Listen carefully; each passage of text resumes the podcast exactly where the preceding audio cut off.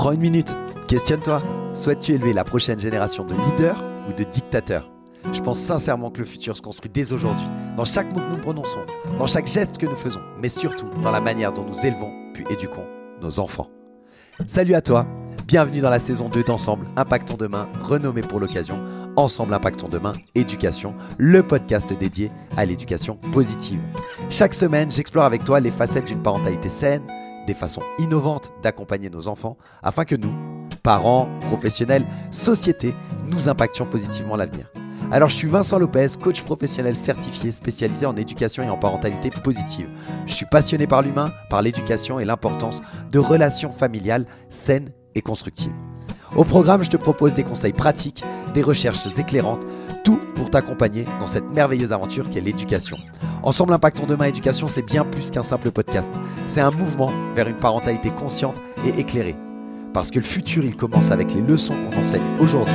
Rejoins-nous dans cette aventure pour ensemble impacter l'avenir par l'éducation. Salut à toutes et à tous, super content de te retrouver pour cet épisode numéro 52 de Ensemble Impactons Demain Éducation, dans lequel on va continuer notre exploration du développement de l'enfant. La semaine dernière, je t'ai présenté les très grandes théories euh, qui façonnent aujourd'hui notre regard euh, du développement de l'enfant, avec, euh, comme je te l'ai dit, un certain nombre de critiques, parce que ces théories datent du XXe siècle et que Monsieur Jean Piaget ou, ou, Monsieur Vygotsky ou Monsieur Erickson eh n'avaient pas les technologies que nous avons aujourd'hui pour pouvoir étudier le développement de l'enfant, mais pour autant, ils ont réussi, euh, par leur observation, par leurs expériences, à euh, poser les bases vraiment euh, que, dont on se sert aujourd'hui pour pouvoir mener des expériences plus en avant et aller explorer plus en profondeur le développement de nos chers enfants.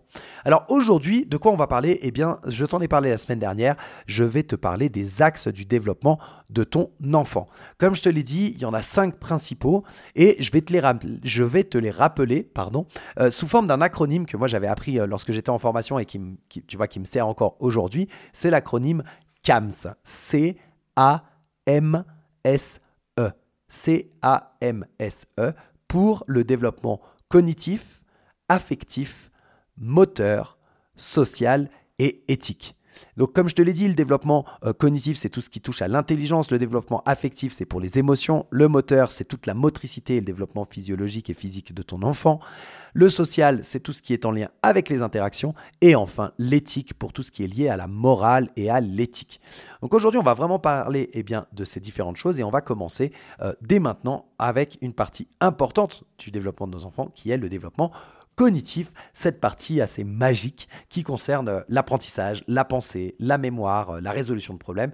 Tu vas voir, c'est vraiment fascinant, euh, ce monde qui s'ouvre euh, euh, et qui se développe de la naissance jusqu'à la préadolescence. Alors dès la naissance, déjà, les bébés, ils commencent à explorer leur monde. Au début, ça va surtout être sensoriel, ils vont, ils vont toucher, ils vont goûter, ils vont regarder, c'est un peu leur façon de découvrir le monde et d'apprendre. Et puis vers un an, alors peut-être avant de commencer euh, vers de te donner des dates et des âges comme ça, sache que ce que je vais te dire, ce sont des généralités. À aucun moment, euh, si ton enfant n'est pas dans les clous de ce que je suis en train de dire, là je vais te parler par exemple de, tout ce qui est euh, les causes à effet, et on dit que c'est aux alentours des un an que ça arrive, c'est aux alentours des un an. Ne te stresse pas si à un an et un jour, ton enfant ne correspond pas aux axes que je te donne comme repères. Ce sont vraiment juste des repères et non des certitudes absolues pour tous les enfants. Et donc vers un an, il commence à comprendre ce qu'on appelle les causes à effet. Euh, c'est quand, euh, par exemple, il va prendre un jouet, il va le jeter par terre, et puis il va recommencer, il va le ramasser, il va le jeter par terre, puis tu vas lui redonner le jouet, puis il va le rejeter par terre, puis tu vas lui redonner, il va le rejeter. Il le fait aussi avec la cuillère, et tu es beaucoup moins content lorsqu'il est en train de manger. Mais voilà, ça, c'est tout ce qu'on appelle le cause à effet, les, les causes à effet qu'il a sur le monde. Et ben c'est comme ça que lui, il expérimente et qu'il apprend. Vers deux ou trois ans, bah, il y a le langage et tout ce qu'on appelle la pensée symbolique qui se met en place. Là, il va commencer à utiliser des mots, il va commencer à jouer, à, faire semblant. Euh, et c'est là qu'il va aussi apprendre euh, bah, à utiliser des symboles pour représenter euh, le monde de manière générale. Et c'est aussi le moment où il commence à te poser un million de questions. C'est là que le, cerveau, il est en plein boom, ça n'arrête pas et il a besoin d'essayer de comprendre des, choses. Ensuite, on passe vers 6-7 ans environ. Euh, avec l'entrée à l'école. Là, on entre vraiment dans ce qu'on appelle plus, selon Piaget, les opérations concrètes, où il va commencer à penser de manière un peu plus logique. Il va comprendre par exemple que si tu déplaces des objets, bah, leur nombre, il ne changera pas. Il va aussi comprendre qu'il euh, y a... Euh, une question de. Par exemple, il y a eu un, pour que tu comprennes, il y a eu une expérience qui été faite par Jean Piaget avec des boules de pâte à modeler. Puis il en, il en écrasait une seule devant l'enfant. Puis il lui demandait si c'était les mêmes quantités ou pas. Euh, et pareil avec des, des transvasements euh, entre des, des verres et puis des fioles pour pouvoir faire voir la quantité d'eau et la quantité de liquide et essayer de comprendre si c'est la même quantité ou pas. Voilà, tout ce genre de choses, c'est ce qu'on appelle euh, un peu plus les opérations concrètes. Et c'est aussi le moment d'ailleurs euh, euh, où, où, ton enfant il va commencer à développer une meilleure mémoire et c'est pour ça hein, que 6-7 euh, ans, comme ça, c'est à peu près les âges vers lesquels on commence à faire euh, un petit peu des calculs. Euh, il a appris à, lire et à avoir une meilleure mémoire, puis on va apprendre les tables de multiplication par la suite, etc. Enfin, voilà, c'est pas pour rien que c'est fait de cette manière-là. C'est un âge où la mémoire se développe également et où les capacités de raisonnement de ton enfant eh bien, sont en train de se développer. Et puis ensuite, on va arriver vers la préadolescence, vers 11-12 ans, où là, on rentre dans la phase un, peu plus des opérations formelles, toujours hein, selon, euh, selon Jean Piaget. Ici, c'est vraiment euh, le, comment on pourrait dire ça, le, un changement assez important. C'est vraiment un saut comme ça vers euh, la pensée abstraite. Euh, c'est le moment où tu peux discuter de concepts qui sont beaucoup plus abstraits, tels que la justice, la liberté, etc., avec ton enfant à partir de 11-12 ans en, moyenne. Et, et, là, tu vas voir qu'il va, il va, il y a un changement qui s'opère chez ton enfant où il passe d'une simple curiosité, où il te demande les choses, avant ça, il te pose des questions, et puis ça va pas beaucoup plus loin en termes de réflexion. De nouveau, hein, ce sont des généralités, prends pas ça pour argent comptant. Euh, mais euh, cette simple curiosité, finalement, elle va vraiment évoluer en une capacité, une réelle capacité euh, à réfléchir à réfléchir, à, argumenter même, et à comprendre bah, le monde qui, l'entoure en fait, hein, quelque part. C'est pas toujours un processus qui est linéaire, bien entendu, et puis chaque enfant, comme je te l'ai dit, il évolue à son rythme. Mais c'est important de connaître ces, différentes étapes pour pouvoir bah, accompagner ton enfant du mieux possible. Un bon repère pour toi, bah, c'est d'observer, comme je te disais, euh, euh, quand ton enfant il joue par exemple, comment il résout les problèmes ou comment il parle, s'il commence à, jouer, à, à, faire semblant, à faire des jeux de rôle, eh bien, tu peux déjà te dire qu'il est en plein développement de sa pensée symbolique. Euh, si il te pose des questions un peu plus complexes que d'habitude et qui commence à comprendre, par exemple, des blagues du deuxième, troisième degré, tu vois, qui sont, qui sont plus subtiles, ça montre qu'il va rentrer dans la phase de ce qu'on appelle les opérations un peu plus formelles. Pour euh, euh, en, savoir plus, euh, tu peux aller consulter ce que je t'ai mis dans la description. Il y a des livres de Jean Piaget sur le développement de l'enfant. Il y a des livres divers et variés qui vont te permettre de pouvoir aller creuser le sujet si tu en as envie. Le plus important, c'est vraiment de soutenir le développement de ton enfant en proposant des activités qui soient adaptées à chacune des étapes, en l'encourageant, en encourageant sa curiosité et en répondant, bien sûr, aux nombreuses questions que ton enfant il a, même si des fois c'est un petit peu agaçant quand il répète 25 fois mais pourquoi, mais pourquoi, mais pourquoi? Bref, mais vraiment j'insiste sur ce point encore une fois, ton enfant il est unique et il a son propre chemin. Il n'y a pas de comparaison euh, flagrante à faire et tout ce que je te donne ce sont des repères. Ton enfant il sera, il est unique, il va suivre son propre chemin de développement et c'est très bien comme ça. On va passer au deuxième axe du développement dont je t'ai déjà parlé aussi tout à l'heure, c'est donc le développement affectif ou émotionnel. Ça, c'est tout ce qui concerne eh bien, les sentiments, comment il les exprime, comment il les gère, etc. Forcément, c'est un voyage émotionnel assez intense et qui, qui se poursuit euh, tout au long de la vie, j'ai envie de te dire. Nous, on va aller de la naissance à l'adolescence, mais ça se poursuit tout au long de ta vie.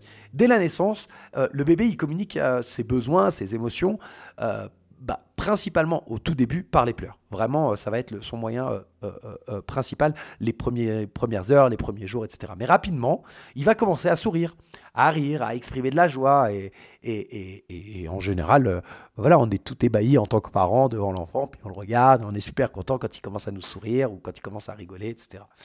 Vers six mois, il va commencer, 6, 7, 9, il y en a qui disent 9 mois, bref on, va rentrer dans ce qu'on appelle la peur de l'étranger. À partir de là, en fait, il va commencer à ressentir de, l'anxiété face aux étrangers et ça montre en fait tout simplement qu'il commence euh, à distinguer des personnes euh, familières des autres. Pendant longtemps, on a appelé ça la permanence de l'objet, on disait que ça arrivait vers 8-9 mois, puis maintenant, aujourd'hui, euh, il y a des, des, théories qui disent que c'est plutôt, que c'est plutôt vers 5 mois par exemple, 4-5 mois, et il y en a même d'autres que je partage en, grande partie, euh, qui disent que c'est inné et que c'est là dès la naissance. Et euh, pourquoi je partage cette théorie, euh, moi particulièrement? Eh bien, prends l'exemple de l'enfant qui naît, on sait, par différentes expériences, qu'il reconnaît les voix familières, il reconnaît par exemple la voix de sa mère parmi d'autres. Dès la naissance, dès, quelques minutes de vie. Et donc, le fait qu'il reconnaisse cette voix-là pour moi, c'est une preuve de euh, cette permanence de l'objet. C'est une permanence de l'objet sonore, mais elle est déjà présente dès la naissance. Voilà, c'était la petite aparté de, mon point de vue à moi. Bref. Et donc, euh, comme je te disais, à partir de, de, 6, 7, 8, 9 mois, bref, il y a euh, cette anxiété qui, qui, apparaît face aux étrangers et qui montre qu'il commence à reconnaître et à distinguer les personnes familières des autres personnes. Vers de 3 ans, là, il y a une étape assez majeur, euh, que si tu l'as déjà passé, eh bien, tu l'as identifié sans peut-être savoir ce que c'était, c'est cette fameuse étape de la crise euh, des deux ans. Euh, là, il va apprendre à exprimer ses émotions de manière un peu plus complexe, il va exprimer aussi des émotions plus complexes, il va exprimer de la frustration, pour ça qu'il se met à crier, à taper des pieds, à se rouler par terre parfois. Il va exprimer de la colère, mais il va aussi exprimer de l'affection. C'est à partir de cet âge-là euh, qu'il euh, commence à venir te prendre dans les bras, te faire des petits bisous et des choses comme ça. C'est vraiment un moment clé pour nous, en tant que parents, en tant qu'adultes, les aider à comprendre et à nommer euh, leurs émotions. Ensuite, on avance et puis on arrive euh, à l'entrée à l'école. Puis euh, les enfants continuent à se développer. Ils, développent une meilleure compréhension bah, de, leurs émotions et de celles des autres. Ils commencent à apprendre la compassion, euh, l'empathie. et comment aussi eh bien, gérer des sentiments plus complexes. C'est le moment aussi où ils commencent à, développer des véritables amitiés et à ressentir bah, des sentiments comme la, la, jalousie ou comme la honte, enfin ce genre de choses. Puis ensuite, continuer à grandir et arriver vers euh, la préadolescence, eh bien, les émotions, elles deviennent encore plus nuancées. Là, il y a les changements hormonaux qui se passent, enfin bref, qui, peuvent rendre leur humeur plus volatile pour ceux qui, sont dans cette phase-là. Euh, moi, je suis en train de la traverser, c'est pour ça que je, sais de quoi je parle. Mais ils commencent aussi à chercher bah, leur identité et parfois ils peuvent ressentir un peu d'insécurité ou de l'anxiété à propos de, bah, en fait, de leur propre place dans le monde, de ce qu'ils vont faire, de qui ils sont, etc. Donc ça peut être une période un peu compliquée. Pour les parents, un, bon repère euh, pour voir où est-ce qu'ils en sont, c'est vraiment bah, de, voir comment l'enfant il réagit à différentes euh, situations. Euh, lorsque, par exemple, il y a un tout petit qui commence à, montrer de l'empathie en réconfortant un, petit copain qui est en train de pleurer, bah, il est en train de montrer à ce moment-là un développement émotionnel lorsque euh, euh, vous êtes en train de discuter avec euh, votre préado, par exemple, et puis qu'elle commence à, vous parler de ses sentiments, de, de, ses questions sur, sur son identité, ou sur, sur le fait qu'elle soit un peu perdue, ou sur le fait qu'elle ne se comprenne pas, ou qu'elle réfléchisse à des questions sur le monde, etc., eh bien, là, on, voit bien qu'il y a une évolution et qu'elle est dans des, émotions qui sont beaucoup plus complexes que, que les premières. En tant que parent, c'est vraiment crucial, et, aussi en tant que professionnel, hein, d'ailleurs, c'est vraiment crucial de soutenir ce développement en étant à l'écoute, en validant les émotions de l'enfant et en aidant euh, à les comprendre. C'est vraiment en les accompagnant dans la reconnaissance et la gestion euh, des émotions qu'on va les aider à devenir en fait bah, des, des, adultes euh, équilibrés, j'ai envie de dire. On va explorer maintenant euh, un autre domaine tout aussi passionnant qui est le développement social de nos enfants, euh, notamment, leurs interactions avec les pères et le développement bah, de l'empathie. C'est vraiment un, aspect crucial de leur croissance et ça va les, préparer finalement à naviguer dans le monde social dans lequel nous vivons, parce qu'on ne vit pas dans une grotte à l'écart du monde, sinon on peut, hein, mais ce n'est pas, pas la norme, disons. Et donc, euh, dans ce monde social, et eh ben, tout au long de sa vie, il va avoir des relations et il va apprendre à les gérer. Dès la naissance, le bébé, il commence à interagir avec le monde qui l'entoure. Il va faire ses premiers sourires, ses premiers gazouillis. Ça va, ça va vraiment être ses premières formes euh, de, relations, de communication sociale. Vers, euh, disons, 9 mois, 10 mois, 1 an, il va commencer à développer des préférences pour certaines personnes, comme je te le disais juste au-dessus, hein, si tu fais le lien, euh, il y a l'anxiété par rapport à l'étranger vers 6, 7, 8, 9 mois, et eh ben, c'est aussi le moment où il va commencer à développer des préférences pour les personnes euh, qu'il aime bien et il va commencer à montrer ben, euh, des, des, des, signes aussi d'anxiété à la séparation avec ces mêmes personnes. Et c'est vraiment quelque chose de très normal et qui est un signe de ce qu'on appelle la théorie de l'attachement. Bref, c'est un signe normal de son attachement. Vers 2, 3 ans, eh ben, il va commencer à jouer avec d'autres enfants. Alors il peut le faire avant, mais c'est vraiment à partir de 3 ans que ça, se développe. Au début, c'est plutôt ce qu'on appelle du jeu parallèle, c'est-à-dire qu'il va jouer à côté d'autres enfants, mais il joue pas forcément avec eux. C'est pas, pas comme ça. Puis petit à petit, en fait, il va commencer à apprendre à partager, il va commencer à coopérer, et il va même commencer, euh, s'il y a des petits conflits, des petites choses comme ça, à, à réussir à les résoudre. C'est vraiment une période qui est clé pour le développement de tout ce qui est l'empathie et tout ce qui est compétences sociales. Ensuite, il va continuer à grandir, les, interactions elles vont, devenir de plus en plus euh, complexes, il va commencer à se faire des amis, il va commencer à apprendre à négocier, à collaborer, il va aussi comprendre les normes sociales et, il va commencer gentiment, euh, vers 6, 7 ans, comme ça, au fur et à mesure, à développer ce qu'on appelle un sens de la justice. C'est là qu'il va former euh, les liens les, plus profonds de manière générale et qui va commencer à s'identifier à des groupes de pères, etc. Et puis ensuite, eh bien, il approche gentiment de la préadolescence. Et là, les relations, elles commencent à prendre encore plus d'importance. Il va chercher à se définir, il va essayer de trouver sa place. Euh, parfois, il y en a qui sont plus sensibles aux opinions des autres et qui ont besoin de se sentir acceptés, qui ont besoin de se sentir compris. Donc c'est une période où il y a un petit euh, branle-bas de combat dans les émotions, bien sûr, mais aussi dans les, relations et donc dans tout ce développement social sur comment j'appartiens à tel groupe, comment je fais pour appartenir ou au contraire pour me retirer de tel groupe et, me mettre en marge, etc., etc. Pour nous, en tant qu'adultes, euh, des repères qui sont assez, assez bien, c'est de suivre bah, déjà comment il interagit avec les groupes. Comment est-ce que euh, ta fille, elle va rentrer ou non dans un, dans un groupe de copines à l'école comment elle va résoudre des conflits, comment elle parle avec ses amis. L'idée, c'est vraiment d'essayer, euh, dans, dans, cette période de vie assez longue, disons de, de, 2-3 ans, euh, jusqu'à euh, la préadolescence en tout cas, de favoriser, enfin de favoriser, de leur proposer et de, les, et de, leur, et de leur donner l'opportunité d'être dans des, activités de groupe, des jeux coopératifs, et d'avoir des discussions sur leurs sentiments, leurs relations. Ça peut grandement les aider à à développer euh, leurs compétences euh, sociales. Il y a des chercheurs comme euh, Robert Selman et Judith Harris qui ont exploré vraiment en profondeur ces aspects de développement social. Je te mets les, les, sources dans la description. Leurs travaux, ils peuvent vraiment offrir des perspectives assez intéressante, moi je trouve, euh, pour tous ceux qui souhaitent approfondir les connaissances dans le domaine de, des compétences sociales. C'est vraiment un voyage qui est assez euh, complexe, c'est sûr, mais nous, en tant que parents, une fois de plus, on est là pour, guider, pour soutenir, pour écouter nos enfants, et c'est vraiment ça qui va les aider euh, à naviguer dans, ce monde de relations dans lequel, dans lequel nous vivons. Après le développement social, eh ben, on va partir voir un aspect tout aussi important qui est celui de la croissance de nos enfants, tout ce qui est le, développement physique ou moteur. Ici, on va parler de motricité, on va parler de coordination, on va parler de tout ce qui concerne le mouvement et le contrôle du corps du petit bébé qui apprend euh, à tenir sa tête, tout simplement, tu vois, jusqu'au préado qui commence à, gérer euh, des mouvements beaucoup plus complexes, qui peuvent même maîtriser des sports. Enfin bref, peu importe, c'est vraiment une, aventure qui est assez, euh, assez extraordinaire et assez, assez forte et assez folle. En fait, dès la naissance, d'abord, pour, pour, bien comprendre, les bébés, ils commencent par des mouvements qu'on appelle des mouvements réflexes. Par exemple, quand tu mets ton doigt au centre de sa main, pouf, il va fermer sa main, il va fermer son petit poing. Euh, ça, c'est ce qu'on appelle un mouvement réflexe. Après, rapidement, il va apprendre à contrôler sa tête, il va apprendre à se retourner, il va apprendre à ramper. Mais tout ça, ça prend du temps.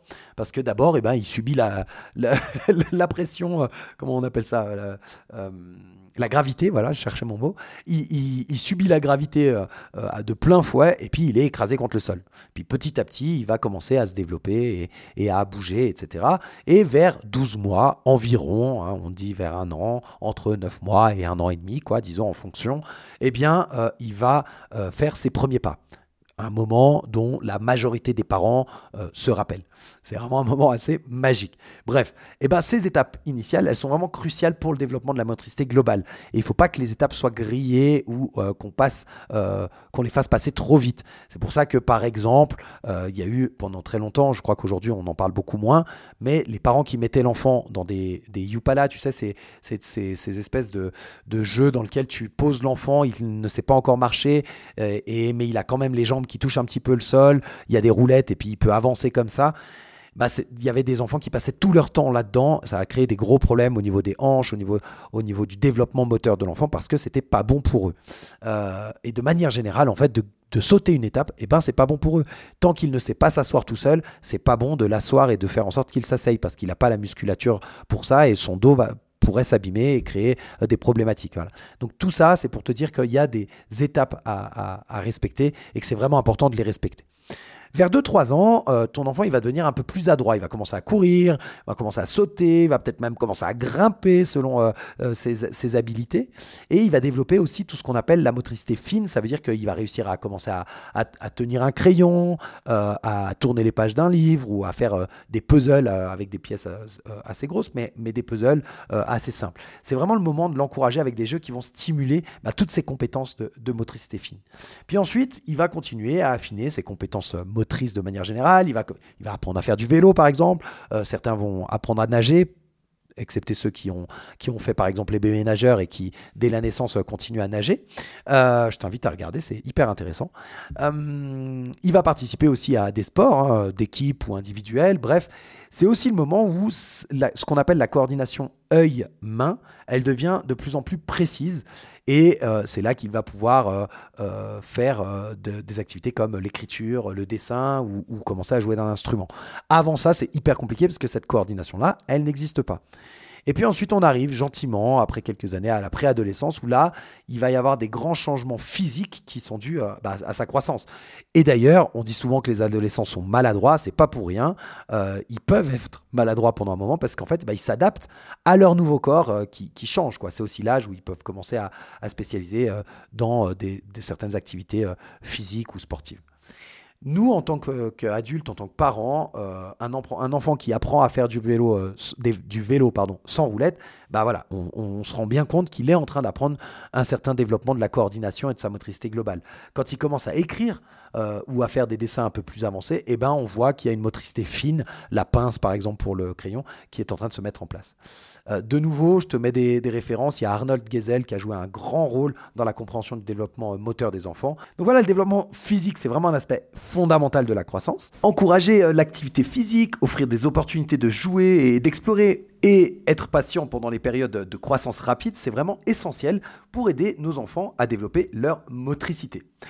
Alors, euh, il me reste le développement éthique de l'enfant, qui est un aspect aussi fascinant et assez complexe euh, de la croissance globale.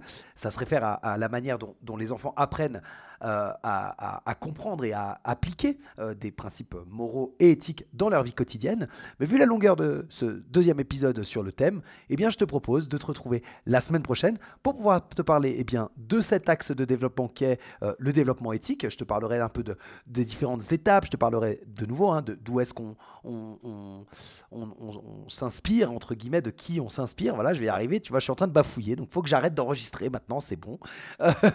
donc euh, moi je te propose de te retrouver la semaine prochaine pour la partie sur le développement éthique, mais également et surtout pour une partie sur des conseils pratico-pratiques que tu pourras mettre en place en fonction euh, des différents âges euh, de l'enfant et de ses différentes étapes de développement. Eh bien, je te donnerai des petites astuces comme ça pour pouvoir appuyer le développement de ton enfant. J'espère que cet épisode sur les axes de développement et sur la globalité de l'enfant bah, tu as, parlé, j'espère que tu as appris des choses ou que ça a ravivé des souvenirs si tu fais partie des professionnels de l'enfance. Euh, sache que c'est vraiment important, en tout cas en tant que parent, euh, de prendre son enfant dans la globalité et d'éviter des comparaisons du style Ah, mais ton enfant, il a 9 mois, il est déjà en train de marcher, le mien, euh, il a bientôt un, un, an et demi et il marche pas encore. C'est pas très grave. La réalité, c'est de voir dans la globalité. Effectivement, sur tous les axes, il y a des retards, et eh bien, c'est à ça que servent les médecins, c'est à ça que servent les spécialistes, les professionnels pour t'accompagner dans le dépistage, dépistage euh, d'un retard éventuel. Mais de manière générale et dans la majorité des cas, eh bien, euh, le fait que ton enfant marche plus tard, c'est simplement qu'il est en train de développer un autre euh, aspect de son développement par rapport à un enfant qui va marcher plus tôt. C'est un exemple, c'est également le cas pour l'apprentissage de la propreté, etc., etc. Chaque axe de développement se développe à son rythme, chaque enfant se développe à son rythme. Chaque enfant est unique, je te le répète, et donc le tien se développera aussi au fur et à mesure euh, de son propre chemin peu importe ce qui se passe chez les voisins. Voilà, j'espère en tout cas que l'épisode t'a plu. N'hésite pas à le partager avec tous ceux qui seraient intéressés et à qui il pourrait servir. Moi, je te retrouve la semaine prochaine pour un nouvel épisode sur ce sujet passionnant du développement de l'enfant et surtout sur des conseils pratico-pratiques que tu pourras mettre en place pour soutenir le développement de ton enfant. Bye bye